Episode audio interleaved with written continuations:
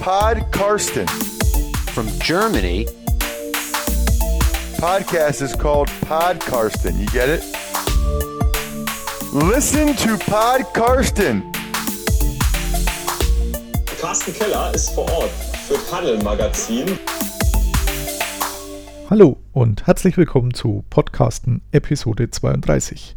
Von und mit mir, Carsten Keller, freier Mitarbeiter beim Huddle Magazin, dessen Online-Präsenz Football aktuell und ich habe auch noch meine eigene Seite unter meine-nfl.de. Die letzte Episode ist ja noch nicht allzu lange her, vom vergangenen Wochenende, mit Tim Leidinger, dem Vorstand der German Titans e.V. Er hatte am Sonntag Geburtstag und hat sich im Vorfeld nichts sehnlicher gewünscht als einen Sieg seiner Titans bei den Patriots, also meinen Patriots. Das ist jetzt mehr oder weniger schön, dass ihm die Patriots und Titans auch diesen Wunsch erfüllen konnten, wobei ich es ja da schon angesprochen hatte. Also die Titans liegen mir doch auch ein bisschen am Herzen, nachdem ich sie bei Football aktuell das ein oder andere Mal streife. So gesehen konnte ich damit leben. Im Nachgang gab es jetzt natürlich die Diskussionen, was passiert mit Tom Brady, der zum ersten Mal in seiner Karriere wirklich zum Free Agent wird. Bisher hat man sich da ja immer schnell auf einen Kontrakt geeinigt gehabt. Diesmal sieht es ein bisschen anders aus, äh, weil er sich auch festschreiben hat lassen, dass es keinen Franchise-Tag oder ähnliches geben wird. Also er kann tatsächlich frei entscheiden, wo er nächstes Jahr spielt oder ob er überhaupt spielt. Denn äh, es deutet schon das ein oder andere darauf hin, dass er vielleicht aufhört, auch wenn er es nach dem Spiel so halbherzig ein bisschen dementiert hat. Er hat gesagt, ich entscheide es immer von Jahr zu Jahr, aber es spricht wohl mehr dafür, dass ich weiterspiele, um es mal in freien Worten zu sagen. Ich könnte mir tatsächlich äh, halbwegs gut vorstellen, dass es auch andernorts ist und nicht mehr bei den Patriots. Dazu gab es in der letzten Zeit doch die ein oder andere Geschichte. So war er zum Beispiel nicht mit einverstanden, dass man Antonio Brown nach einem Spiel dann nicht mehr eingesetzt hat, äh, sich mit dem jetzt rumstreitet, was sein äh, Gehalt angeht für diese Saison. Und doch noch einiges mehr. Also er scheint nicht zu 110 Prozent mehr zufrieden zu sein. Hat auch letztes Jahr schon sein Anwesen in der Nähe von Boston verkauft. Also es spricht vielleicht schon das ein oder andere dafür, dass er zurückkehrt nach Kalifornien, wo seine Eltern noch wohnen, äh, ein anderer Teil seiner Familie. Und da vielleicht noch seine Karriere fortsetzt. Also die Los Angeles Chargers, die da immer mal genannt werden, weil die für ihr neues Stadion, beziehungsweise das neue Stadion der Rams, wo sie als Mieter einziehen, doch irgendein Zugpferd brauchen, damit man ein paar Tickets noch absetzt, denn bisher verläuft es maximal stockend, das Ganze. Die könnte man sich schon mit Brady vorstellen, denn Philip Rivers hat bei seiner Saisonabschlusskonferenz doch die ein oder andere Träne verdrückt was äh, durchaus bedeuten könnte, dass bei ihm das Ende relativ nahe ist. Also das sportliche Ende natürlich. Ist ja auch kein Wunder, muss ja um ganzen Kindergarten zu Hause kümmern. Da kann man dann irgendwann auch mal zurücktreten. Und Brady noch ein, zwei Jahre in Los Angeles möchte ich tatsächlich nicht ausschließen. Also ich würde es jetzt nicht gleich ganz von der Hand weisen, wenn man es äh, liest oder hört. Könnte ich mir durchaus vorstellen, wenn es nicht Boston wird, dann denke ich, wäre das eine der ersten Anlaufadressen. Aber ich bin da so ein bisschen bei Bill Simmons. Also eher würde ich fast noch hoffen, dass er dann seine Karriere als Patriot jetzt beendet, bevor er dann noch irgendwo das ein oder andere Jahr dran hängt. Ich habe ja bei Football aktuell äh, zwei Teams, die ich da mehr oder weniger fest betreue. Und das eine sind die Dallas Cowboys. Da gab es jetzt auch ein bisschen News. Die hatten ja nach so einer Woche dann doch mal Jason Garrett entlassen beziehungsweise verkündet, dass die Entlassung bevorsteht, hatten wohl parallel im Vorfeld schon das ein oder andere Interview geführt. Zum einen mit Marvin Lewis, dem ehemaligen Coach der Cincinnati Bengals. Den hätte ich mir jetzt nicht so vorstellen können. Stattdessen ist es geworden Mike McCarthy, den man dann am Sonntagabend vorgestellt hat oder durchsickern hat lassen über die ein oder anderen Kanäle, dass er der neue Head Coach wird. Während das Spiel der Eagles äh, lief, das Playoff-Spiel, also vielleicht wollte man dem Divisionsrivalen da nicht zu viel Aufmerksamkeit gönnen und hat die ein oder andere Schlagzeile noch für sich beanspruchen wollen. Mike McCarthy kennt man, weil er jahrelang bei den Green Bay Packers verantwortlicher Head Coach war von Aaron Rodgers unter anderem. Dort auch einen Super Bowl gewonnen hat, den lustigerweise in Dallas im AT&T Stadium 2009, glaube ich, habe jetzt nicht mehr extra nachgeschaut, aber war jedenfalls der einzige Titelgewinn bisher von Mike McCarthy. Der wurde Anfang letzter Saison schon entlassen nach ein paar Wochen, als es nicht so lief, wie man sich das vorgestellt hat. Wollte dann eigentlich gleich wieder coachen. Das hat nicht geklappt. Also die Interessenten waren rar. Äh, die Chats wurden da mehrfach genannt, aber die haben sich dann auch für Adam Gaze entschieden. Im Nachhinein muss man sagen, da hätten sie sicherlich auch McCarthy nehmen können. Es wäre wohl nicht schlechter mit ihm geworden. Und er hat jetzt äh, sich ein Jahr lang akribisch darauf vorbereitet auf seinen nächsten Job.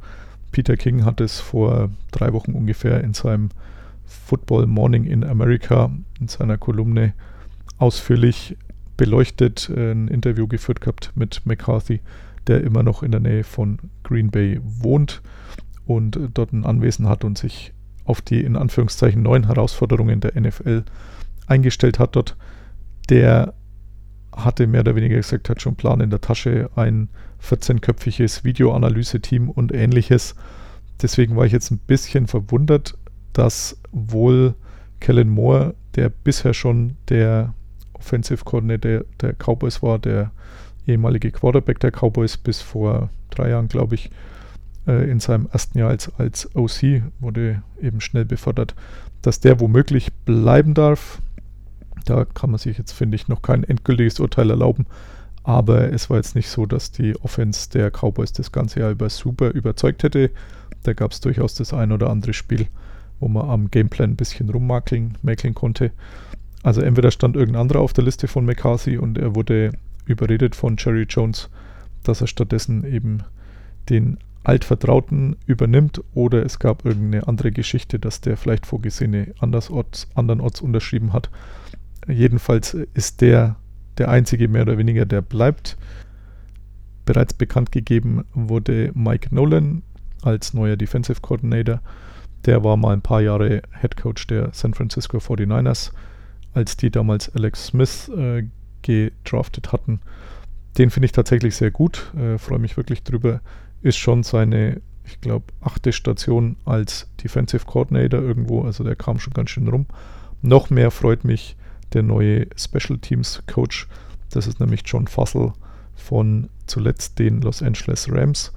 Da durfte er, bevor Sean McVay verpflichtet wurde, auch mal ein paar Spiele als Head Coach betreuen. Nach der Entlassung von Mike Fischer damals konnte man ganz gut bei All or Nothing beobachten. Und der machte einen A sehr sympathischen und B auch wirklich kompetenten Eindruck. Und das ist sicher keine Verschlechterung, ganz im Gegenteil. Also die Special Teams ließen doch auch immer wieder mal zu wünschen übrig, die Saison bei den Cowboys. Das denke ich, da wird man sich nicht allzu weit aus dem Fenster lehnen, wenn man sagt, dass das unter Fassel auf jeden Fall besser wird. Last but not least habe ich noch ein bisschen Werbung, bevor wir zu unserem Interviewpartner kommen, Jens Quentin, mit dem wir das letzte Mal wahrscheinlich über diese Saison der Browns sprechen wollen. Er war ja zuletzt schon das ein oder andere Mal zu Gast hier und wie gesagt, vorher noch eine kurze Werbung und zwar zu den vielen äh, Jobs und Tätigkeiten, die ich hier rund um NFL-Football ausführe, kommt demnächst noch eine weitere hinzu oder zwei. Einmal Buchautor, aber das läuft. Das kommt aber erst äh, später im Frühjahr raus. Aber ich halte jetzt auch einen Vortrag, also für die, die irgendwie in der Nähe von Nürnberg wohnen, 30.01.19 Uhr im Deutsch-Amerikanischen Institut in Nürnberg. Das ist in der Nähe des Hauptbahnhofs in der Gleisbühlstraße paar Meter vom Bahnhof weg, werde ich so ein bisschen von meinen Ausflügen zur NFL berichten, über den Footballboom hier in Deutschland momentan und was sonst noch so rund um die NFL interessiert die letzte Zeit.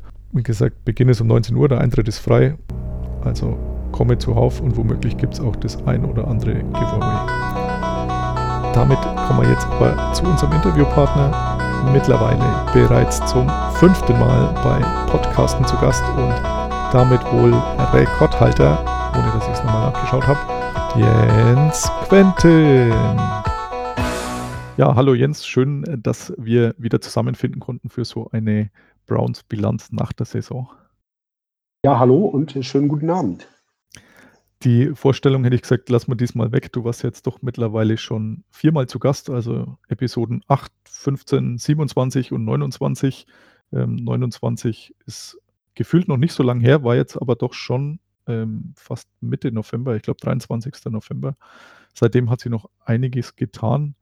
Ähm, die die Bilanz seitdem, es waren noch sechs Spiele für die Browns, äh, zwei Siege, vier Niederlagen, sicher weniger, wie wir erwartet haben. Also du hattest sie, glaube ich, zum Schluss äh, auf eine 8-8-Bilanz getippt. Stattdessen ist jetzt eine 6-10-Bilanz äh, geworden mit der Bengals-Niederlage noch zum Schluss, äh, die nochmal so einen Tiefpunkt gestellt hatte, denke ich. Wie schaut dein Fazit jetzt allgemein aus zu deinen Browns, wo du ja der Experte bist, sage ich mal? Ja, also ähm, dass das am Ende jetzt eine 6-10 wurde, äh, hat mich dann nach den Entwicklungen der letzten Wochen dann auch nicht mehr wirklich geschockt, sage ich mal. Das war so eher so das typische Browns, äh, die, der typische Browns-Verlauf.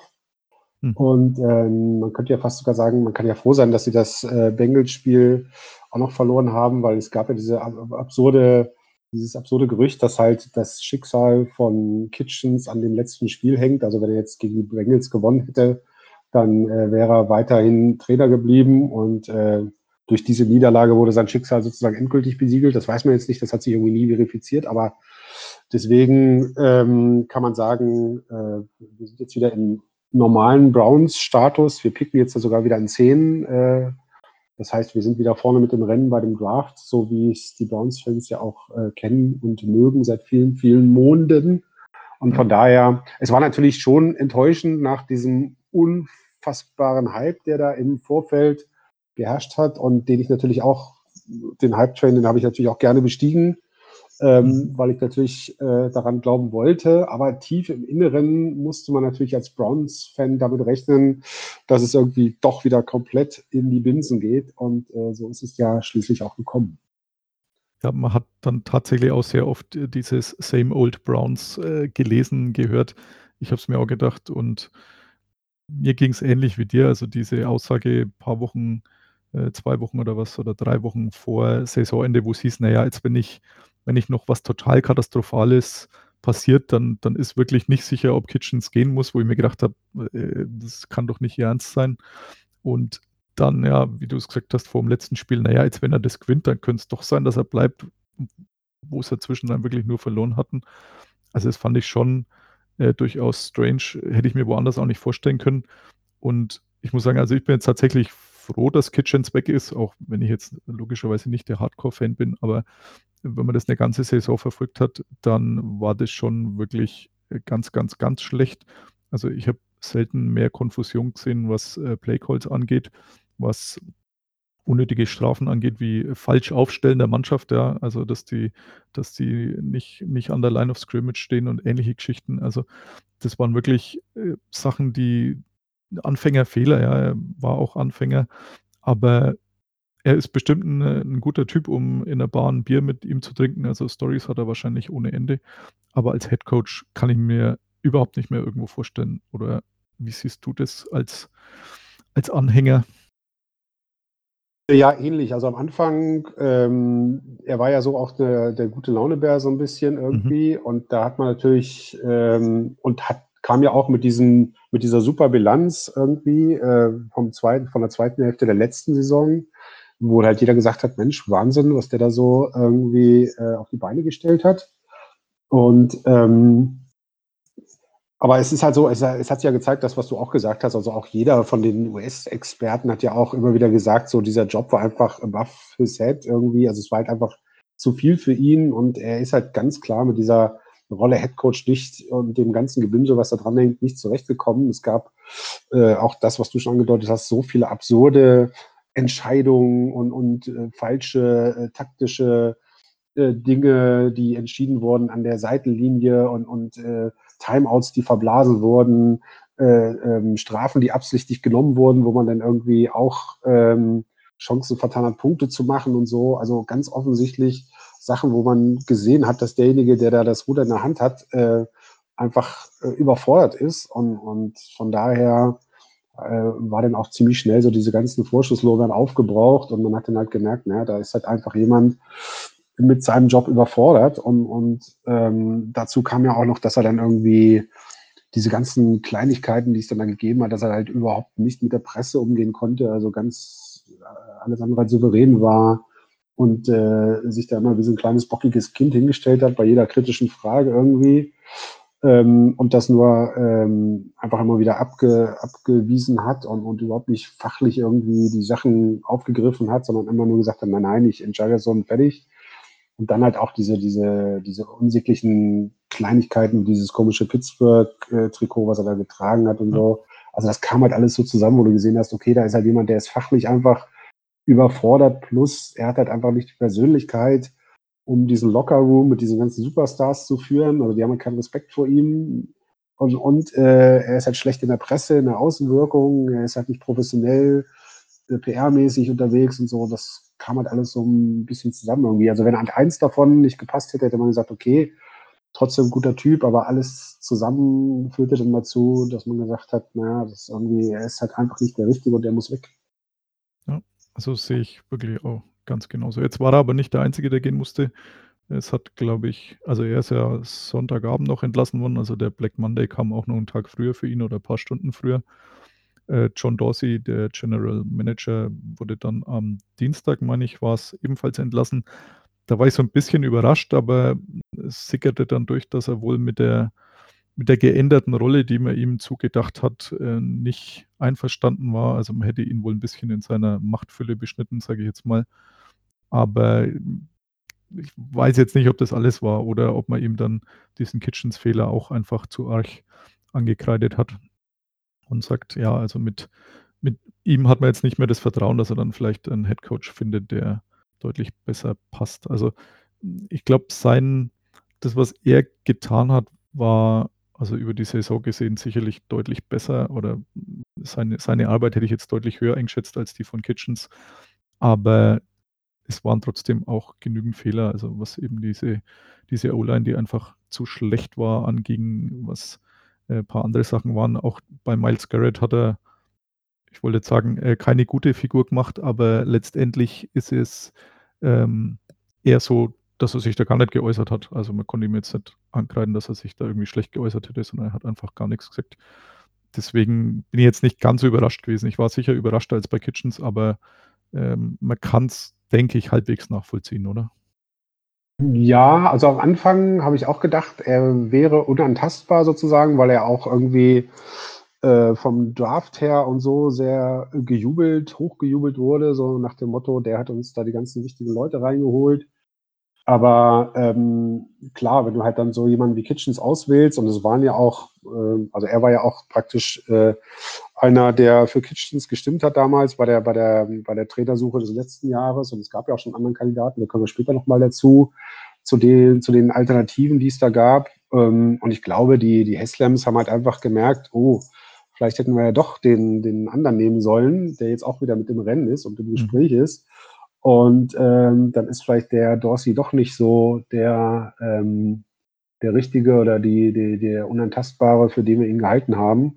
Und eventuell sollten wir dann da auch nochmal überlegen, ob wir dann nicht nochmal eine Etage höher dann auch nochmal äh, umräumen und da äh, jemand anders suchen, ähm, beziehungsweise aufräumen. Und das, das hatte, glaube ich, damit so mit reingespielt. Und ich glaube, da war auch dann auch das, was du gesagt hast, der hat sich ja dann so totgestellt irgendwie und hatte nur mal so total glaube, eine PK dann immer gegeben, als es irgendwie schon absehbar war, dass der Kitchens halt irgendwie da äh, dem, äh, also dass die Saison den Bach runtergeht sozusagen, aber das war dann halt auch wieder so eine totale Worthülsen-PK. Äh, das war dann die mit äh, There's a lot of football left und so. Also auch nur heiße Luft und, und ähm, das hat halt auch gezeigt, dass er, dass er da nicht mal irgendwie sich richtig positioniert hat und mal auf den Tisch gehauen hat und gesagt hat, so, jetzt geht's nicht mehr der Kitchens muss jetzt halt irgendwie, der, muss noch, der braucht noch zwei Assistenten an die Seite, damit er halt irgendwie halbwegs sein, sein Zeug auf die Reihe kriegt da während des Spiels. Und ähm, das hat er auch nicht hingekriegt. Also das heißt, das, das hat sich dann auch so abgezeichnet, dass sein, äh, sein Status da so ein bisschen bröckelt. Der war ja irgendwie schon sehr, hat, saß sehr fest im Sattel Anfang der Saison und auch Mitte der Saison. Und das ging halt recht schnell. Also das hat mich da auch wieder überrascht. Das zeigt halt auch wieder, äh, auch wieder im, im Profisport oder in dem Fall in der NFL genauer gesagt, wie, wie schnell das halt geht und wie schnell da auch irgendwie das Momentum schwingt. Und wenn du halt einmal auf der falschen Seite stehst, dann, dann hast du halt ratzfatz, dann interessiert sich keiner mehr, was vor ein paar Monaten war, sondern dann bist du halt auf einmal im Gespräch, äh, dann wirst du kritisiert und auf einmal bist du dann weg. Also das hat mich dann auch wieder ähm, äh, fasziniert, wie schnell das manchmal geht und wie, wie krass da die Entscheidungen getroffen werden. Aber ähm, also ich war jetzt auch nicht mehr überrascht nach dem Ende äh, der Saison, weil es halt wirklich so katastrophal war und ja auch immer überhaupt keine Besserung da in Sicht war, sondern es wurde praktisch ja immer noch mal ein bisschen schlimmer. Und von daher habe ich mir schon gedacht, oder war mir schon klar, dass es irgendwie Gespräche geben würde, okay, reicht es, wenn wir nur den Headcoach äh, wechseln oder muss da vielleicht noch mal an anderer Stelle auch noch äh, die Weiche neu gestellt werden?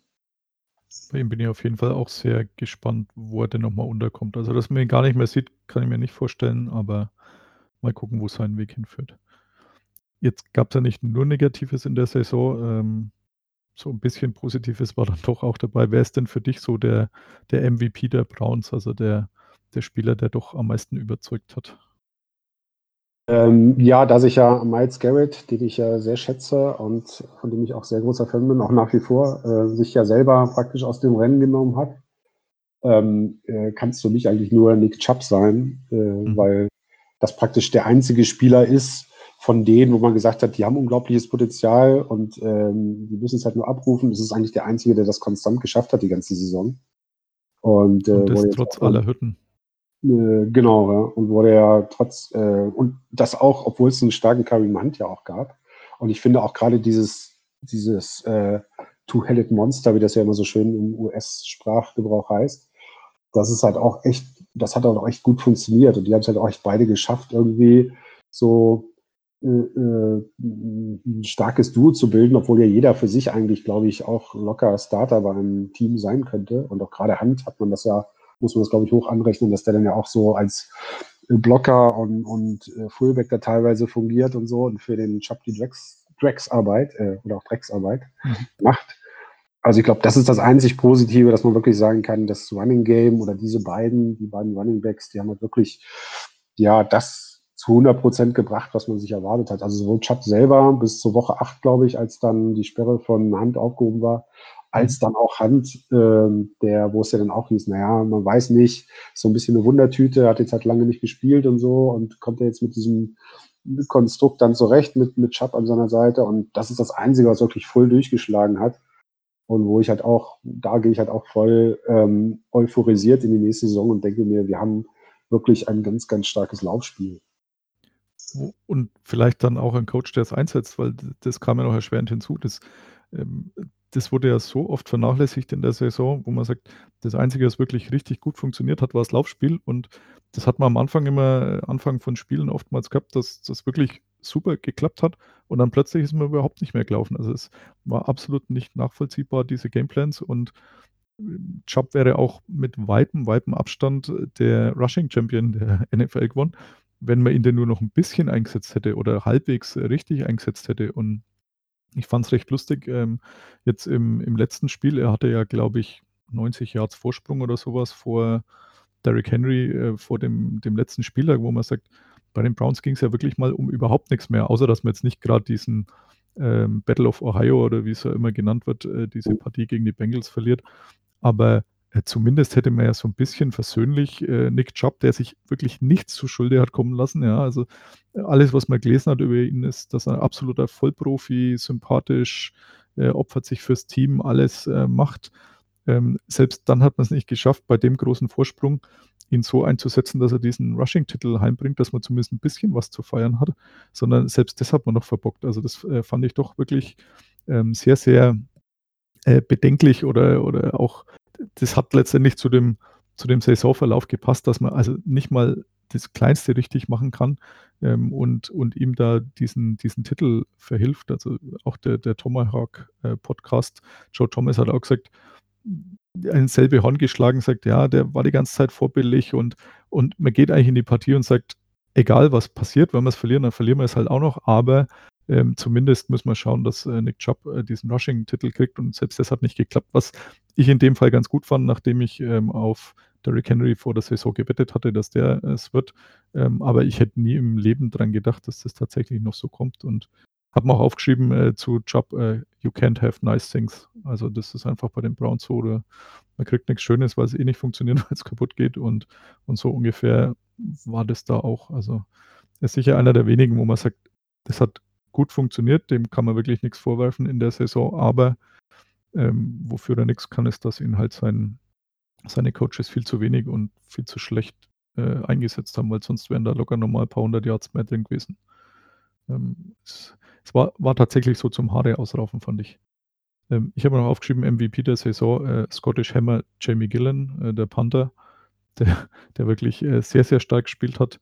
Ähm, aber er ist halt Panther. Das ist einfach, einfach keine richtige Position. Ähm, das stimmt, ja. Panther sind ja auch Menschen, aber ähm, das stimmt, der, der hätte auch wirklich super abgeliefert. Also da gab es auch irgendwie kein Spiel, wo er irgendwie total katastrophal gepantet hätte oder so. Und ich bin auch immer noch sehr erbost darüber, dass er in Madden keine extra Karte bekommen hat, was äh, Mhm. auch mein Browns-Team noch aufgewertet hätte in Madden. Ähm, aber das stimmt, ja, das ist, der, der wäre auch noch einer von den Special Teams, wo man sagen kann, der hat wirklich das gebracht, was man sich vor der Saison von ihm erhofft und erwartet hat, hätte. Da, da darf halt auch immer nur einer zum Pro Bowl und ich glaube, das wurde ähm, Kern von den Titans, äh, der auch äh, die letzten Jahre schon dort war, wo ich auch sagen muss, sehr sympathischer Typ, also den habe ich jetzt auch schon zweimal interviewt, ähm, war beim Pro Bowl im Januar mit seinem Sohn, der, glaube ich, sieben, acht, neun so in der Altersgruppe ist. Ähm, ich habe die, also locker eine Stunde Panten sehen verteilt auf die Tage. Also immer, wenn man den gesehen hat, dann hat er mit seinem Sohn entweder den Ball hin und her geschmissen oder der Sohn hat gepantet. Ähm, also den werden wir sicher in äh, 20 Jahren wahrscheinlich auch in der NFL sehen. Und äh, würde ich ihm gönnen. Äh, dann vielleicht noch ein paar Sätze zu den äh, Leistungsträgern, nur so, so als Kurzfazit. Äh, OBJ hat es noch über 1000 Yards geschafft, aber war trotzdem enttäuschend, oder? Ja, ähm, aber da, auch da ist natürlich die Frage, wie, äh, wie kommt das? Äh, das hat, glaube ich, auch so ein bisschen mit diesem, mit diesem, mit diesem komischen Spielstil zu tun, den der, den der Kitchens da gefahren hat, dass er halt einfach in den kritischen Situationen nicht auf die Go-To-Guys, wie das so schön heißt, äh, gesetzt hat, äh, sondern dann gesagt hat, okay, werfe ich halt auf einen dritten Tight End oder so und sich dann gewundert hat, warum es in die Hose ging. Also das ist halt auch wieder sowas, genau wie vorhin, was du angesprochen hast mit Chubb, dass da halt in den offensichtlichen, äh, es wurde am Anfang gelaufen, gab es ja viele Spiele, es lief sehr gut, welche Ironie. Ähm, und dann wurde auf einmal auf Passspiel und, und andere, äh, andere Optionen umgestellt, was vollkommen, wo man sich auch denkt, hä, wir liegen nicht mit 30 Punkten zurück, also noch nicht. Warum wird jetzt das Laufspiel komplett aufgegeben? Also das waren halt, und mit OBJ ist es, war es nicht so ganz krass, es war halt ähm, es war halt so ähnlich, dass halt einfach, ähm, ich glaube, ihm wurde halt nicht zugetraut, dass halt, äh, ich glaube, gegen die Bengals hat er halt so einen typischen OBJ-Touchdown gemacht, Mhm. da, wo er so irgendwie noch so zwei Millimeter Gras erwischt hat am, am Rande der, der Endzone irgendwie und so einen unmöglichen Catch gemacht hat in enger Manndeckung und ähm, also genau das, wo man eigentlich gesagt hat, ja, das ist OBJ und das kann er halt und das ist auch gerade das, äh, warum wir ihn geholt haben, weil er halt solche Matches gewinnen kann und solche 50-50 Balls oder auch noch engere Geschichten dann für sich entscheidet. Und das ist halt einfach viel zu selten passiert. Also ähm, ich bin selber, ich, hab, ich hab, war selber total überrascht, als ich äh, gesehen habe, die Statistik, dass er noch 1000 Yards geschafft hat, weil irgendwie kam es für mich vor, als ob er in manchen Spielen überhaupt nicht vorgekommen ist. Also Ja. war ja Landry immer sehr dominant im, im Passspiel, gerade am Anfang der Saison halt auch und Mitte der Saison. Und ähm, also der wurde halt auch Ja, viel zu wenig einfach eingesetzt und vor allen Dingen eingesetzt auf die OBJ-Art, dass man sagt, okay, jetzt äh, Dritter und, und zwölf äh, oder so, ähm, da muss der Ball halt zu ihm, weil er halt derjenige ist, der am meisten Potenzial hat, dass er halt in der, in so einer ganz typischen Passsituation den Ball auch fängt noch. Ähm, ich habe, also ich habe auch, ähm, war auch etwas überrascht. Allerdings, äh, mir ist es mal vor der Saison aufgefallen. Ich hatte überlegt, die Over-Under-Wette Receiving Yards bei Antonio Brown. Der hatte 1250 Yards. Ich habe zum Glück dann, als, er, als äh, die Geschichte bei den Raiders so gegen die Wand fuhr, habe ich das noch tippen können oder wetten können. Aber dann habe ich auch mal so überschlagen, hm, 1250 durch 16, also wenn du alle 16 Saisonspiele machst, das sind halt nur 80 Yards pro Partie und dementsprechend äh, 1000 Yards äh, habe ich halt ungefähr, wenn ich ein bisschen über 60 Yards bin, irgendwie 62 Yards. Ähm, ich muss einfach nur fit genug bleiben, um alle 16 Saisonspiele zu absolvieren. Und dann ist es aber auch für einen Nummer 1 Receiver wirklich wenig. Also er hat die 1000 Yards zwar geknackt, aber jetzt auch nicht meilenweit. Er hatte eine richtig gute Partie, das war die gegen die Jets gleich am Anfang in Woche 2, als die äh, gefühlt jeder verletzt war, den man bei den Jets kannte, diese Monday Night Partie. Aber ansonsten muss ich sagen, war ja auch sehr, sehr enttäuscht und dann äh, waren es einfach auch zu viele Ablenkungen, die er produziert hat vom orangen Rolls-Royce über äh, die bis zum Schluss die Come and Get Me-Geschichte, wo er ja angeblich äh, bei Gegnern immer gesagt hat, holt mich hier endlich aus Cleveland raus. Ähm, in der Offseason nicht aufgetaucht. Also ich, ich war eigentlich schon immer so ein bisschen Fan, aber dieses Jahr muss ich sagen, war ich insgesamt doch sehr enttäuscht von ihm. Nicht so enttäuscht war ich bei Landry, der das zwar angeblich dann auch geäußert hätte äh, im, ich glaube, Arizona-Spiel, ähm, Come and Get Me. Ähm, der erscheint zumindest immer zu 110% motiviert, was ich bei OBJ manchmal etwas vermisse. Ja, wobei ich muss sagen, diese ganzen Cleats-Geschichten und Hose Mhm. zu kurz oder zu lang und äh, 120.000 Dollar Uhr am Arm. Ich meine, da, da weiß man ja, man weiß ja, was man sich da einkauft. Man weiß ja, wie der tickt, der Typ. Ja. Und es wäre auch alles okay für mich, wenn er halt einfach seine Leistungen gebracht hätte, beziehungsweise richtig eingesetzt worden wäre. Natürlich ist es, kann man teilweise sagen, also gerade mit dieser Uhr, da habe ich mir auch gedacht, wie doof und dumm kann man Mhm. eigentlich sein. Ähm, aber das ist ja halt einfach. Ich meine, das ist nun mal ein überdrehter Superstar, der halt ähm, auch die entsprechende, den entsprechenden Charakter mitbringt. Und das wäre für mich auch total okay, wenn er halt dann seine Superstar-Leistung auf, auf dem Feld äh, mitbringt. Aber auch das ist dann wieder so ein bisschen eine Sache, die auf Freddy Kitchens zurückfällt, weil wie soll so ein Typ äh, so jemanden wie OBJ dann im Lockerroom irgendwie in den Griff kriegen? Also das ist ja, äh, wo man halt auch sagt, wie kann es sein, dass der Typ jetzt halt mit falschen, mit diesem, mit diesem komischen äh, Spezialvisier, was er da hatte, was nicht legal Mhm. war, mit den Schuhen, diese ganzen Geschichten, wo man sagt, ein richtiger Headcoach, der geht da einmal hin und sagt, sag mal, hast du noch alle Latten am Zaun? Zieh dich jetzt um und in fünf Minuten stehst du in vernünftiger Kleidung, die, ähm, die, wo die Schiris irgendwie nicht doof gucken und dann geht's los. Und, und das konnte Kitchens äh, anscheinend nicht. Also ich glaube, der hatte einfach, es hieß auch immer, er hatte im Lockerroom irgendwie sehr früh verloren und so. Und ich glaube, der hatte dann nie, der, der war halt immer so, wie du gesagt hast, so ein, so ein, so ein lustiger Kumpel zum Bier trinken, aber das war halt keine Respektsperson für diese, für diese Art Spieler.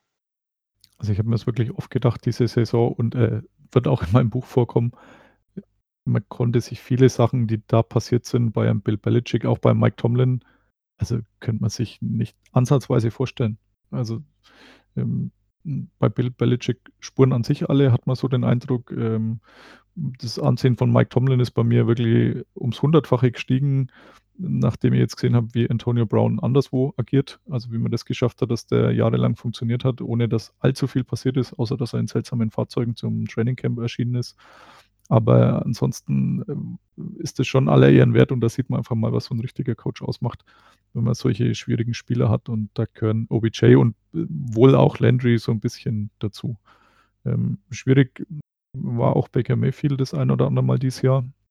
Vielleicht auch wegen äh, den Enttäuschungen, die so waren. Also war sicher ein Rückschritt. Was denkst du, wie es nächstes Jahr bei ihm aussieht? Also schafft er wieder an die Leistungen von letzter Saison anzuknüpfen oder, oder wird es dann doch so, dass man irgendwann mittelfristig sagen muss, äh, er hat leider die Erwartungen nicht erfüllen können?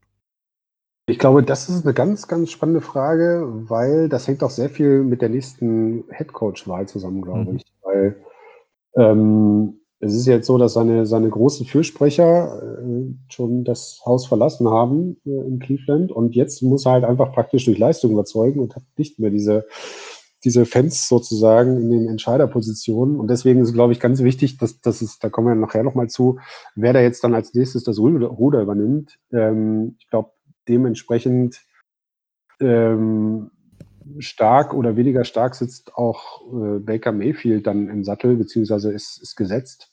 Das finde ich eigentlich eine der spannendsten Fragen. Wobei das halt auch krass ist, wenn man sich bedenkt, wenn man bedenkt, dass jetzt halt wirklich dann ganz Cleveland, äh, ich eingeschlossen oder die ganze Fangemeinde gedacht hat, man hat jetzt endlich den, denjenigen, der uns aus dem Tal der Tränen führt. Und ähm, jetzt kann es halt gut sein, dass wir ähm, demnächst halt wieder mal einen Quarterback suchen. Also das finde ich eigentlich eine der spannendsten Fragen, die sich jetzt aus dieser Headcoach-Suche und dem Ergebnis daraus dann ähm, entwickelt oder ergibt. Also äh, klar, er hat äh, er, äh, teilweise, also er hat halt Statistiken sind halt grausam und ähm, ich glaube, er ist noch nicht mal in den Top 20 von, von den Quarterbacks diese Saison irgendwie. Also rein Statistik- Interceptions. ja, also äh, es gibt ja diesen schönen, auch diesen schönen Vergleich, dass er mehr Progressive Commercials hat als Touchdowns geworfen und so. Ähm, das das hat natürlich auch alles nicht geholfen. Aber also ich bin so ein bisschen unschlüssig. Ich weiß nicht, ob ich sagen soll, er ist hoffnungslos überschätzt und äh, er ist halt kein Brett Favre und man sollte ihn, äh, man sollte sich möglichst von ihm trennen, weil es mit ihm halt nicht dahin geht, wo, wo die Browns hinwollen. Oder er wurde halt, ähm, ja, er ist halt auch ein spezieller Charakter. Eigentlich mag ich ihn sehr gerne von seinem, so von seiner Art, weil er halt nicht so ein glatt gebügelter äh, Ja und Arm und ich tue alles, um bloß nicht negativ aufzufallen, in der NFL-Typ ist, die es ja jetzt so von der Retorte, aus der Retorte, die es zuhauf gibt irgendwie. Ähm, also diese, diese ganzen Nice Guys als Quarterbacks, die jetzt so äh, nachwachsen irgendwie und die alles richtig machen, das finde ich eigentlich ziemlich langweilig. Deswegen ist auch Mayfield eigentlich bei den Browns genau richtig. Ähm, aber man muss natürlich, also er muss natürlich das, was er halt so, dieses ganze, äh, diese ganze ähm, äh, das, was er halt so vor sich herträgt. Und hier bin ich und ich bin der, ich bin euer äh, äh, Retter. Das muss er natürlich irgendwann auch mal auf dem Platz zeigen. Die Frage ist jetzt halt, hat Kitchen halt auch einmal, war das halt auch eine Baustelle von Kitchen, die er halt nicht hingekriegt hat, oder ist halt Mayfield einfach schon am Limit und da geht nicht mehr so viel. Also das, das ist auf jeden Fall eine der spannendsten Fragen für die Zukunft, finde ich. Hm, Kitchens war ja, oder Mayfield war ja auch der Hauptgrund, wieso Kitchens äh, Coach gewonnen ist oder Head Coach gewonnen ist, weil er einfach letztes Jahr das sehr gut funktioniert hat, aber vielleicht braucht Mayfield da auch äh, nicht den Kumpeltyp eben, sondern eine härtere Hand und auch Mayfield hat er zum Schluss dann, zum einen hat er ja während der Saison kaum ein Fettnäpfchen ausgelassen, das sich ihm irgendwie dargeboten hat oder auch nicht, also Sachen kommentiert bis hin zum, zum medizinischen Stab, wo er sagt, äh, ja, das hätte man vielleicht auch anders machen können, äh, diese Verletzung behandeln, wo Dr. Mayfield offensichtlich irgendeinen Einblick hatte, den sonst keiner hatte. Ich glaube jetzt auch nicht, dass jegliche Hoffnung verloren ist. Und das Einzige, was ich jetzt so ein bisschen mir vorstellen könnte, er, er hat halt, er braucht immer dieses Underdog-Image, ja. Also es war am College dann so, er ist hier dieser Walk-on gewesen, der kein Stipendium hatte, hat sich da durchgesetzt als Underdog und hat sich so selber immer motiviert. Und dieses Jahr hätte halt eher so dieser Frontrunner sein müssen, ähm, wo, wo alles äh, zufliegt, ähm, wo die Voraussetzungen super sind und eben nichts mit Underdog. Und vielleicht braucht er das und das hätte er jetzt für nächstes Jahr wieder, weil also ähm, zu ernst kann man ihn nach dieser Saison einfach nicht nehmen. Ähm, das äh, äh, steht mal fest und vielleicht funktioniert es dann nächstes Jahr jetzt, wenn dieses Außenseiter-Image wieder da ist, äh, dass man an ihm zweifelt, ähm, dass er sich beweisen muss. Vielleicht hilft ihm das. Also wäre ihm zu wünschen, ich sage auch, äh, an sich fand ich ihn auch recht unterhaltsam. Ähm, die, die Fans in Cleveland äh, fliegen auf ihn. Also ich habe mir letztes Jahr da beim Super Bowl hat er irgend so ein, so Promo-Auftritt für irgendeine so Chips-Firma gehabt, äh, rund um den, den Super Bowl bei dieser Party und ähm, er kam, glaube ich, eine Dreiviertelstunde zu spät, was wirklich keinen gestört hat, äh, Sprechchöre und ähnliches. Also die Hoffnung war schon groß da und ich glaube, ähm, wenn man so bei Twitter querliest und ich bin jetzt in dem einen oder anderen von diesen Chats mit drin, dann dann stehen die Leute schon noch hinter ihm, vielleicht sogar noch ein bisschen zu arg hinter ihm. Ähm, mal gucken, das muss ich einfach rausstellen. Aber ja, ich würde es mir auch wünschen, weil ich ihn tatsächlich auch irgendwie sympathisch finde. Ähm, mal sehen. Ich habe nur noch einen Namen dastehen, ähm, den ich tatsächlich auch übers Jahr ganz gut fand. Äh, Joe Schobert, der Linebacker, dessen Vertrag jetzt dann ausläuft. Ähm, denkst du, sie halten ihn irgendwie? Weil fand ich jetzt äh, von den Defensivspielern tatsächlich auch einen der besseren, vielleicht auch eher so den Underdog. Also vor der Saison hat man nicht so richtig viel über ihn gesprochen, aber hat dann immer wieder mit guten Aktionen eigentlich überzeugt. Ähm, würdest du dir wünschen, dass er bleibt oder bist du jetzt nicht so der Fan von ihm? Äh, doch, absolut. Also zumal ich ihn auch als äh, Typ sehr schätze. Also er ist ja so, also er ist ja so das Gegenteil von Baker Mayfield, kann man mhm. sagen. Also ein ganz bodenständiger Typ, der aber auch nicht doof ist, irgendwie, was er der Birne hat. Ich habe da auch mal so, so eine Art Home-Story über ihn gesehen und seine Familie und so. Das war schon sehr, kam schon sehr sympathisch rüber. Und ähm, das ist aber halt auch wieder so ein typisches, das ist halt auch wieder typisch Browns. Es gibt einen Spieler, der wirklich abliefert und der, der durchgehend auch äh, in dem Fall auf der defensiven Seite eine sehr, sehr gute Saison spielt. Und äh, da wird er nicht in die Vertragsverhandlungen gegangen, statt einfach zu sagen, okay, komm, hier, wir belohnen das, du kriegst frühzeitig dein Angebot und so und kannst bei uns bleiben. Wird er jetzt halt einfach so im, im Argen gelassen und, und äh, würde mich auch nicht wundern, wenn der dann irgendwann äh, weg ist und, und äh, da, da sagt man sich, da fragt man sich halt auch, wie, was sind da die Motivation, was ist da die Motivation dahinter? Solche Leute, die irgendwie ja wirklich ähm, äh, da alles gegeben haben in der ganzen Saison und nicht irgendwie Spiele abgeschenkt haben oder so, sondern die ganze Zeit konstant Leistungen äh, gebracht haben, die dann nicht irgendwie zu, damit zu belohnen, dass man sagt, wir verlängern frühzeitig oder so. Also das ist halt auch wieder sowas, wo man sagen kann, was ist da einfach los? Also was, was machen diese Leute, die da die Fäden in der Hand haben bei den Browns? Ähm, ja gut, mal, mal gucken, wer jetzt dann mit ihm verhandelt. Es ist ja noch ein bisschen Zeit, bis die Free Agency losgeht, äh, zwei Monate. Vielleicht wird man sich dann da noch einig. Ähm, möglicherweise eingebunden in die Entscheidung wird dann der neue Head Coach sein. Ähm, ich habe mal zusammengezählt bzw. nachgelesen. Also acht Interviews wurden entweder schon geführt oder sind terminiert. Also fünf sind schon durchgeführt worden. Drei stehen noch aus. Ähm, jetzt wurden die, die letzten Stellen äh, der anderen Teams gefüllt. Also bei den Carolina Panthers äh, kommt Matt Rule von Baylor. Habe ich auch noch mitgekriegt, äh, den Namen, weil ähm, es jetzt eben so kolportiert worden ist, äh, dass man da einen College-Coach holt. Also ich schaue wenig College, deswegen kann ich da auch wenig dazu sagen. Ich weiß nur, dass von den Coaches, die vom College kamen, eigentlich die wenigsten wirklich eingeschlagen haben. Also da, äh, da gibt es eigentlich nur zwei Beispiele und, ähm, und sonst nicht wirklich viel. Also äh, die Chip Kelly und ähnliche, die da mit vielen Vorschusslorbeeren kommen sind, sind eigentlich alle grandios gegen die Wand gefahren und dann irgendwann früher oder später wieder gegangen, wie ein Nick Saban, der jetzt wieder sehr viel Erfolg hatte, ähm, oder ein Bobby Petrino äh, bei den Atlanta Falcons. Ähm, es waren alles immer nur relativ kurze Gastspiele. Ich weiß nicht, Matt Rule, äh, hat er dir irgendwas gesagt vorher? Ähm, nee, auch nicht. Also war für mich auch ein relativ unbeschriebenes Blatt. Passt irgendwie zur Franchise, muss ich sagen, denn ähm, wenn jetzt dann Cam Newton auch noch weg wäre, dann ist das auch so eine unbeschriebene Geschichte irgendwie. Die sind halt immer dabei ähm, haben auch durchaus sympathische Spieler, aber ist jetzt wirklich keine äh, Star-Franchise oder keine leuchtende, sondern eher so ein, eher so ein äh, graue Maus-Team, würde ich es mal fast nennen. Bei den Giants ist dann äh, von, den, von den Patriots Joe Judge, der Wide Receiver Coach, äh, geholt worden. Sagt mir auch nichts, außer dass ich weiß, dass er der Wide Receiver Coach ist.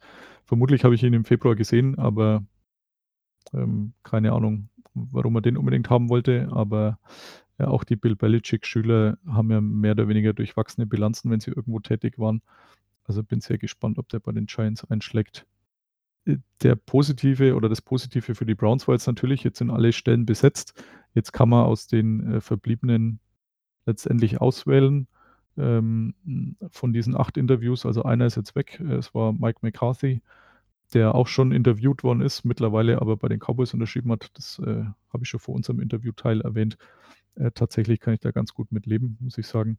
Ähm, noch durchgeführt wurden bisher Greg Roman, der bei den Niners Offensive Coordinator ist, Eric Bianimi von den Chiefs ebenfalls Offensive Coordinator und Brian Dibble von den Bills OC und ein äh, Defensive Coordinator von den 49ers, Robert Salley. Ähm, würdest du dir einen von den Vieren wünschen oder hast du da irgendeine, irgendeine Präferenz? Ähm, nee, ich glaube, der, der Roman ist Ravens Offensive Coordinator. Ah, ja, kann sein, dass der. Ja. Deswegen ist er bei mir auch schon genau. ja. der Hack ganz nach unten. weg. Ich einfach ja. keine Steelers und Ravens Leute ex oder äh, aktuell so gerne äh, sehe irgendwie. Also ich äh, hm. bin wirklich so, dass ich sage, lieber von einem Team, was ich vielleicht sogar noch mal sympathisch fand oder finde, neben den Browns. Aber das ist jetzt eine persönliche Geschichte. Ähm, äh, da, ich fand den, ich finde den Saleh ganz sympathisch irgendwie. Der kommt jetzt zumindest an der Seitenlinie so rüber, als ob er halt voll äh, als ob er praktisch zu 1000 Prozent äh, dabei ist und, und äh, voll motiviert ist und so.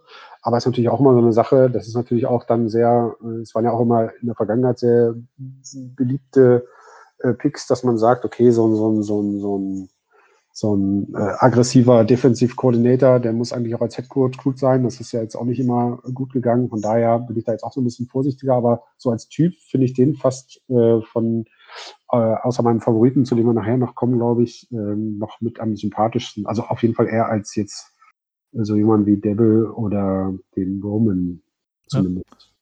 Ja. Es stehen drei Interviews stehen noch aus, ähm, beziehungsweise mh, hm, sind jetzt die nächsten Tage. Äh, Jim Schwartz, der Eagles Defensive Coordinator, äh, Josh McDaniels von den Patriots, der OC Und äh, last but not least Kevin Stefanski, ähm, der letztes Jahr schon, ähm, ich sag mal, im, im Coach-Casting äh, mit war. Du hast vorhin schon mal angedeutet, äh, im, im Finale war, wo man sich dann letztendlich gegen ihn und für Kitchens entschieden hat. Denkst du, er hat da deswegen schon eine Nase von, weil man ihn schon ein bisschen besser kennt? Ja, es, ähm, es war ja so, glaube ich, äh, dass der Stefanski ein Favorit von Di Podesta war letztes Mhm. Jahr, von dem Statistikgott, Ja. der ja auch jetzt eine sehr viel stärkere Position inzwischen äh, eingenommen hat und auf dem jetzt die Heslams, glaube ich, auch sehr viel mehr hören als noch vor einem Jahr. Von daher glaube ich schon, Zumindest hat er noch eine Position im Äh, Gegensatz genau, ja. zu Dorsey. Stimmt, ja. Also, klar, man kann natürlich auch sagen, wenn jetzt irgendwie komplett äh, dann der, der neue Zugang seinen kompletten Staff mitbringt, muss man natürlich auch gucken, was mit Di Podesta wird. Aber bis jetzt ist er da ja noch sehr äh, stark involviert, zumindest in der Trainersuche. Und von daher glaube ich, dass der Stefanski da schon ganz gute Karten hat. Ähm, die Frage ist natürlich, jetzt hat man schon noch so ein paar Hochkaräter, die, äh, die da noch im, im Rennen sind, wie, wie es halt da aussieht, weil letztes Jahr war, glaube ich, die, die Auswahl da nicht so üppig. Ähm, Mhm. und da, ich glaube, das, das ist auch eine ganz typische, ein ganz typisches Learning, was man jetzt sieht, dieser, dieser Prozess, dass man wirklich sagt, naja, wir lassen uns jetzt am längsten Zeit von allen, wir machen jetzt keine vorschnellen ähm, Schüsse, sondern gucken uns alle Leute an. Also wahrscheinlich sind die, die, die Hälfte von denen, die da aufgelaufen sind, war schon vorher klar, dass sie nur Füller sind sozusagen, um, um mal abzuklopfen, was die denn so gerade im Team machen. Ähm, und mal zu hören, was die Ravens so vorhaben, das kann ja auch nicht schaden als Browns äh. Ähm, von daher ist ganz deutlich, dass jetzt die Browns wirklich signalisieren wollen, ja, wir lassen uns jetzt wirklich Zeit, nehmen, evaluieren alle Kandidaten, gucken uns wirklich jeden an und dann entscheiden wir erst. Ähm, aber ich glaube, dass von den Leuten, die du genannt hast, es doch da schon zumindest einen klaren Favoriten geben müsste, der, ähm, soweit ich weiß, auch als letzter dran ist. Und äh, es das heißt ja auch immer so, ja, bei dieser Coaches-Suche ist eigentlich nur der erste und der letzte Kandidat, die befragt werden, entscheidend. Alle anderen sind so mehr oder weniger Füller. Von daher ist das, glaube ich, auch schon so ein Signal dahin, dass der Mensch, der da am Freitag auflaufen wird, dann es wahrscheinlich auch wird. Weil es jetzt ja auch heißt, dass bis Samstag die Suche abgeschlossen sein soll. Mhm. Die anderen beiden, Schwartz und McDaniels, waren beide schon mal Head Coaches. Also Jim Schwartz ist schon eine Weile her, könnte jetzt aus dem Kopf raus nicht mehr sagen, wie lange. Also der war irgendwann mal bei den Detroit Lions Head Coach. Wenn ich mich nicht ganz äh, täusche, habe ich super recherchiert jetzt. Also hätte ich noch nachschauen können, wenn wir wenn ich nicht so technische Probleme vorhin gehabt hätte. Aber bin mir ziemlich sicher, dass der mal bei den Lions erfolglos tätig war. Ähm, hat jetzt aber bei den Eagles wirklich einen guten Job gemacht. Also die betreue ich ja auch für den Huddle mit. Und äh, muss ich sagen, das äh, hat schon Hand und Fuß gehabt, was er da gemacht hat. Wobei du es ja vorhin auch schon angedeutet hast, also Erfolg als Koordinator heißt nicht unbedingt, dass man ein guter Headcoach ist, weil, weil da einfach viel mehr Sachen, die mehr so in Personalführung reinspielen, nötig sind, als man als Koordinator zu tun hat. Ja, und äh, Josh McDaniels, äh, den kenne ich logischerweise fast am besten. Ähm, der war ja mal mehr oder weniger erfolgreich, also sagen wir, er war weniger erfolgreich bei den Denver Broncos äh, als Head Coach beschäftigt. In äh, gut zwei Jahren, glaube ich, war das äh, mit Tim Tebow. Äh, hat jetzt nicht so richtig super funktioniert, um es mal vorsichtig auszudrücken, hat äh, da auch sehr ähm, seltsam zum Teil agiert, ähm, hat da so viele Sachen von Bill Belichick abgekupfert, die man bei ihm halt nicht so richtig ernst genommen hat, weil er einfach nicht Bill Belichick ist und äh, der, der Hintergrund etwas gefehlt hat. Und ähm, deswegen hat das nicht äh, funktioniert. Wäre ja vor zwei Jahren, äh, dann ziemlich genau zwei Jahren, stand er eigentlich bei den Colts im Bot. Ähm, das habe ich so auch nur in der Geschichte, glaube ich, erlebt, dass äh, einer schon einen Headcoach-Posten hatte, fest zugesagt hatte, der, das Team das schon bekannt gegeben hat. Und dann plötzlich äh, schreibt er dem Chef, der, glaube ich, war es damals, äh, hat sich doch geändert, Josh McDaniels will nicht mehr. Ähm, Habe ich so nie mehr erlebt und ist, finde ich, schon auch ein dickes Minus neben seinem Namen, weil wirklich drauf verlassen kann man sich nicht. Und äh, den Aspekt, den ich damals gar nicht so im, im Sinn hatte, ähm, er hat ja auch schon irgendwelche Assistenzcoaches mehr oder weniger angeheuert gehabt. Also es ist ja nicht so, dass da nur der Headcoach geholt wird, sondern der, der hat ja auch seine Vorstellungen, wen man da noch braucht. Und äh, es war jetzt nicht so, dass die Colts dann alle Assistenten, die er vorgeschlagen hatte, ähm, trotzdem holt und dann nur noch einen neuen Headcoach, sondern der bringt natürlich seinen eigenen Stab mit. Also ähm, ist das eine, dass er natürlich äh, da einen Rückzieher gemacht hat, aber bei den, bei den Patriots weich gefallen ist, denn die haben ihm eine Gehaltserhöhung gegeben, unter anderem, dass er halt da bleibt. Aber für die Leute, die er natürlich in seinem Stab gehabt hätte, für die, äh, die haben im Ofen nur ins Gebirge schauen können. Also da war es jetzt sicher nicht so, dass die irgendwelche Gehaltserhöhungen in anderen Orts gekriegt haben. Deswegen äh, muss ich sagen, würde ich verstehen, wenn man ihn nicht nimmt. Ähm, ich weiß nicht, inwieweit du McDaniels Fan bist. Ähm, ja, also ich glaube, äh, ich glaube, äh, ja, ähm, es gibt ja jetzt ein kleines Missverständnis, wer am Freitag als letzter da ist. Also ich glaube, der, der McDaniels wird als letzter der Dude und ich bin auch ziemlich sicher, dass er es wird. Mhm. Ähm, weil ich glaube, Stefanski ist morgen da und äh, Jim Schwartz ist heute, also ich weiß jetzt nicht, amerikanisch, deutscher Zeit schon da Ja. gewesen oder wird, wird auftauchen. Also ich bin mir ziemlich sicher, dass es McDaniels wird. Und ähm, zum einen zu dieser, zu dieser Geschichte mit den Colts gibt es ja da auch die herrlichsten Verschwörungstheorien. Die beste, die ich äh, gehört habe, war, dass, dass halt die, die Rache von Rache für Äh, Deflate geht. von Deflate war, von Belichick, dass er nochmal sich den, den McDaniels zur Brust genommen hat und ihm nochmal so imperatormäßig eingeflüstert hat, äh, dass er doch ziemlich äh, schnell die Finger mal von diesem neuen Job lassen soll und dass er ja ein neuer Headcoach wird, wenn er noch ein Jahr da bleibt und so. Ich glaube, dem wurde einfach, äh, der, der Belichick hat ihm die Geschichte verbunden und erzählt und hat ihm irgendwie, was weiß ich nicht, was versprochen.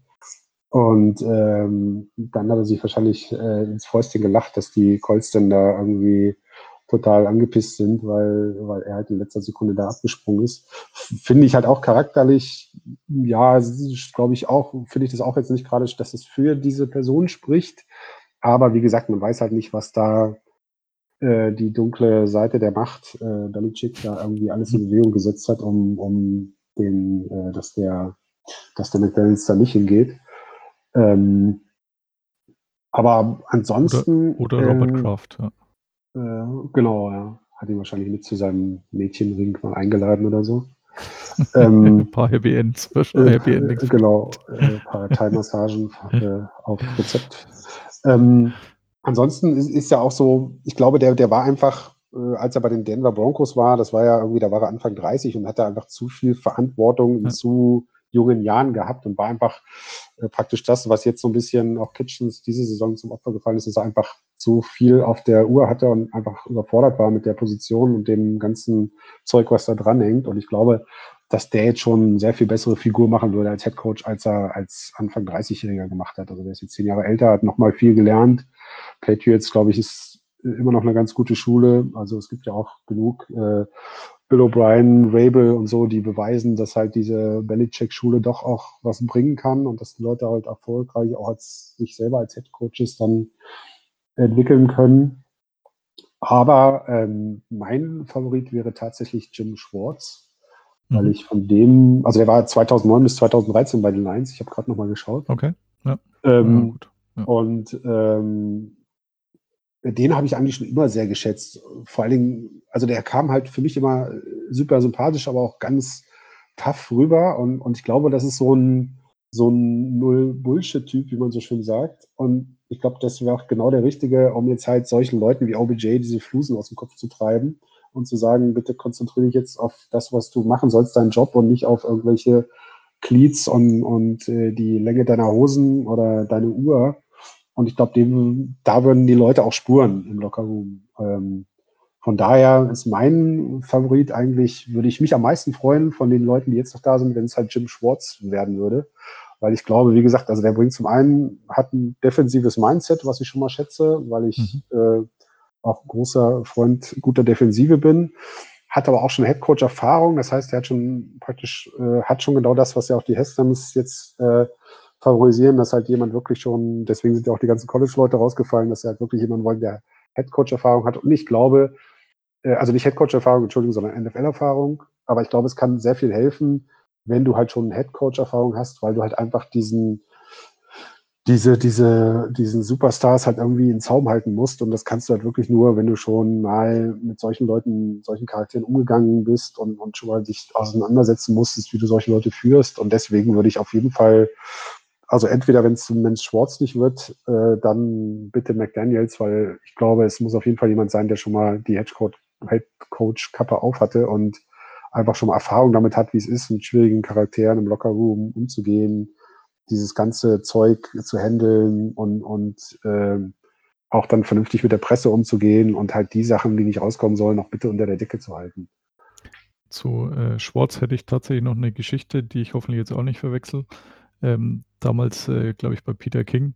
Und zwar, als der ganz neu dann bei den Lions war und die Free Agency begann, ähm, dann hat er bei irgendeinem von diesen super duper Free Agents, äh, der da am Markt war, ähm, hat er um 0 Uhr 1 geklingelt. Also offiziell, weiß nicht, Liga-Jahr geht ja oder Free Agency geht immer so um den 10., 15. März rum los.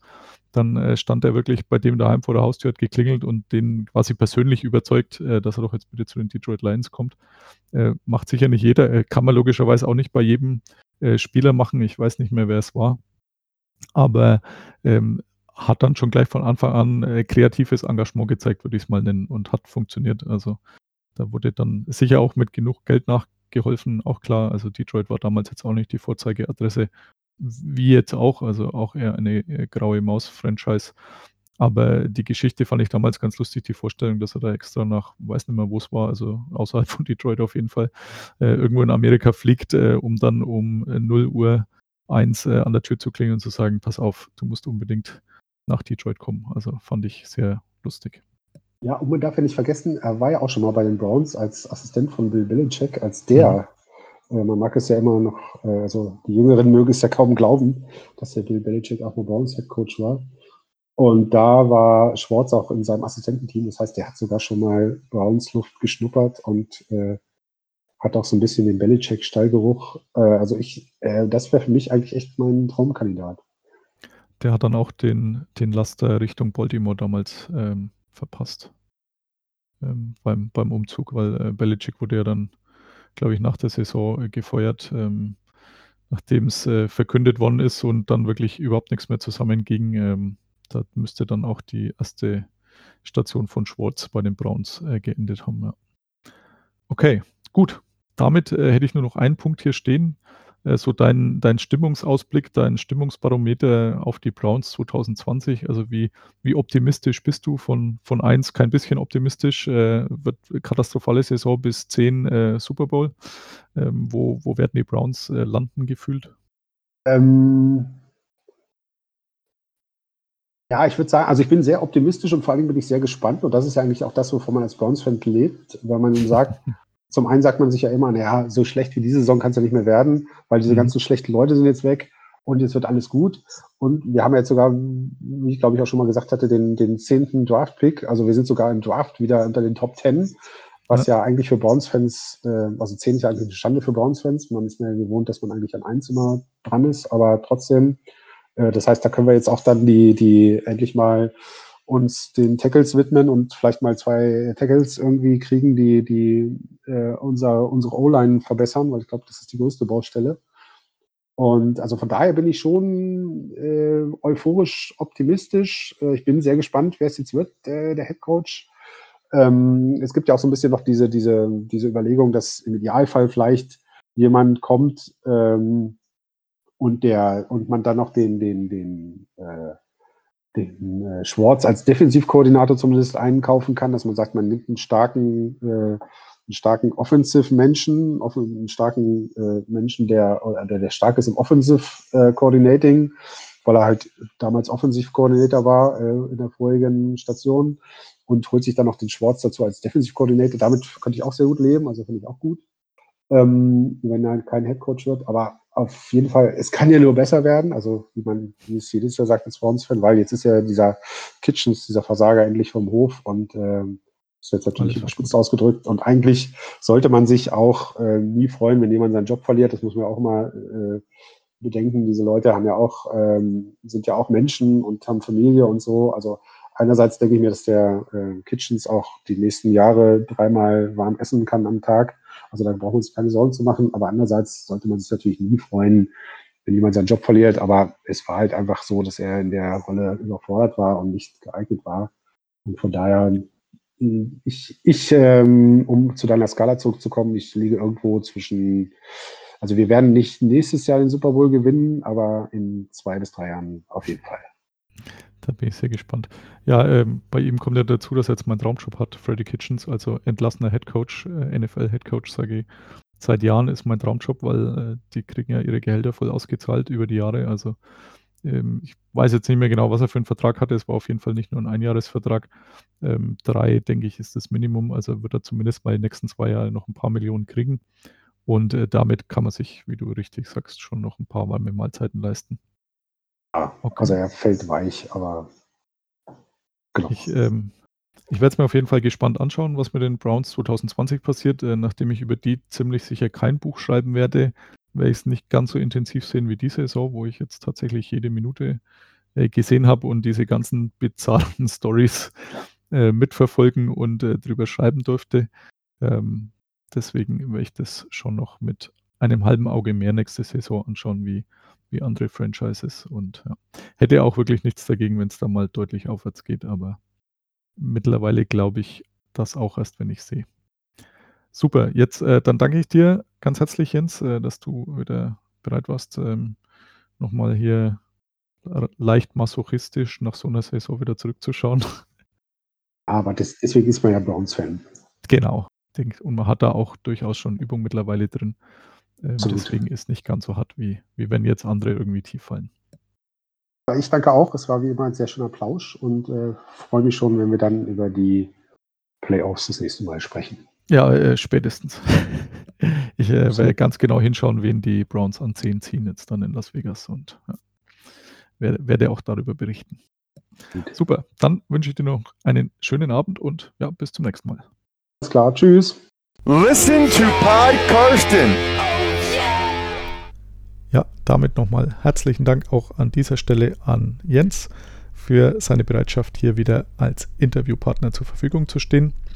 Damit sind wir auch schon fast am Ende. Für mich steht die Woche noch ein Ausflug nach München an zur Playoff-Sendung bzw. zur Playoff-Party, wie auch immer man es nennen will, von Pro7 Max, Pro7 der ganzen Sendergruppe RAN NFL werde da wieder den ein oder anderen aus der RAN NFL Timeline treffen. Sind immer sehr schöne Wiedersehen und davon wird sicherlich auch den ein oder anderen Soundschnipsel dann zeitnah geben. Last but not least, wie gesagt, kauft den Huddle. Momentan ist die Playoff-Vorschau aktuell, die durchaus auch für Diskussionen in der Facebook-Gruppe von Football aktuell gesorgt hat, weil die Bills angeblich unter Wert verkauft wurden. Letztendlich sind sie jetzt ausgeschieden, also so unter Wert war es dann doch nicht. Ich hätte ihnen das durchaus gegönnt, dass sie weiterkommen, aber hat nicht sollen sein. Dementsprechend war auch die Vorhersage nicht allzu weit daneben gelegen. Ansonsten freue ich mich natürlich immer über gute Bewertungen bei iTunes und wo auch immer ihr Podcast bewerten könnt, wo auch immer ihr Podcasten jetzt hört. Der ein oder andere hat schon getan, freut mich wirklich sehr. Und auch freuen würde ich mich, wie gesagt, wenn der ein oder andere bei meinem Vortrag am 30.01. im Deutsch-Amerikanischen Institut in Nürnberg auftauchen würde. Bis demnächst. Bye bye. Listen to Pod Karsten. Pod Karsten. Thank you, Karsten. Go. Carsten Keller ist vor Ort für Tunnel Magazin. Karsten, you're a great dude. Danke und alles gut.